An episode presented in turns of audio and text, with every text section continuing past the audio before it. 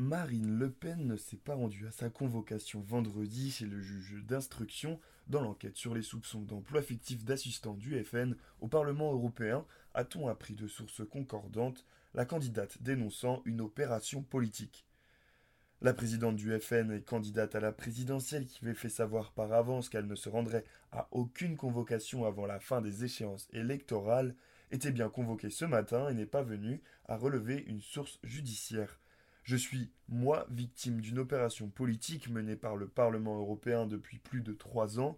J'ai demandé moi-même la désignation d'un juge d'instruction dans cette affaire il y a plus d'un an. Elle a été refusée.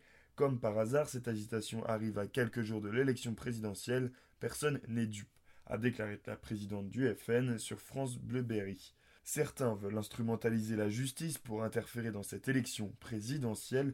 Je ne participerai pas à cette instrumentalisation, les choses sont très claires, a martelé l'eurodéputé. Son immunité parlementaire a en revanche été levée dans une affaire de diffusion des images d'exaction du groupe État islamique sur son compte Twitter datant de décembre 2015.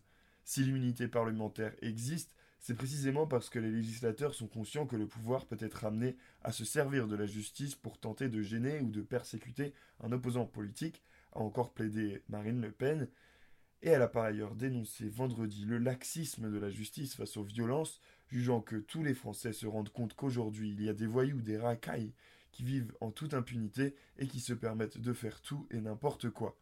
Interrogé sur BFM TV, son directeur de campagne, David Raslin, a lui assuré que Marine Le Pen répondra de manière extrêmement claire quand le moment sera venu.